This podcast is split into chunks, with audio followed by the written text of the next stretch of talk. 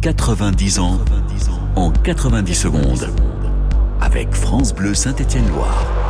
Mai 1985, deuxième de deuxième division, un petit point de l'OGC qui se prépare à retrouver la D1, laisse Saint-Etienne de Roger Milla, le buteur camerounais, du regretté Jean-Luc Ribard et du solide Janusz Kupcevic, passe à côté de son prébarrage d'accession face au stade rennais. Le président André Laurent choisit pourtant de maintenir sa confiance à son entraîneur polonais, Henrik Kasperzak. Une bonne inspiration, puisque les Stéphanois remonteront la saison suivante. Un mois plus tard, le stade Geoffroy Guichard se prépare à accueillir un concert de Bruce Springsteen. Le boss est au sommet de sa gloire. Le magazine Rolling Stone vient de lui décerner le titre d'artiste et chanteur de l'année pour l'album Born in the USA. Après 94 shows dans 45 villes, le rocker américain a annoncé une tournée mondiale des stades. Il passera par l'Europe, mais seulement 4 dates sont programmées en France, dont 2 à la Courneuve, Saint-Étienne et le Chaudron sont retenus. À la ville, propriétaire du stade, tout le monde s'inquiète des conséquences pour la pelouse. Des plaques en contreplaqué sont installées en guise de parquet éphémère. Une scène géante est érigée, adossée à la tribune Jean Snella, celle qui accueille l'actuel COP Sud. 20 000 personnes viennent applaudir le boss. La star profite de son passage pour donner un chèque de 10 000 dollars à la ville de Saint-Etienne,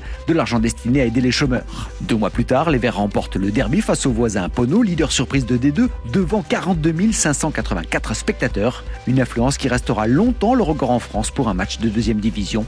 Le Chaudron accueillera ensuite Johnny Hallyday en 2003 et Police en 2008. 90 ans en 90 secondes.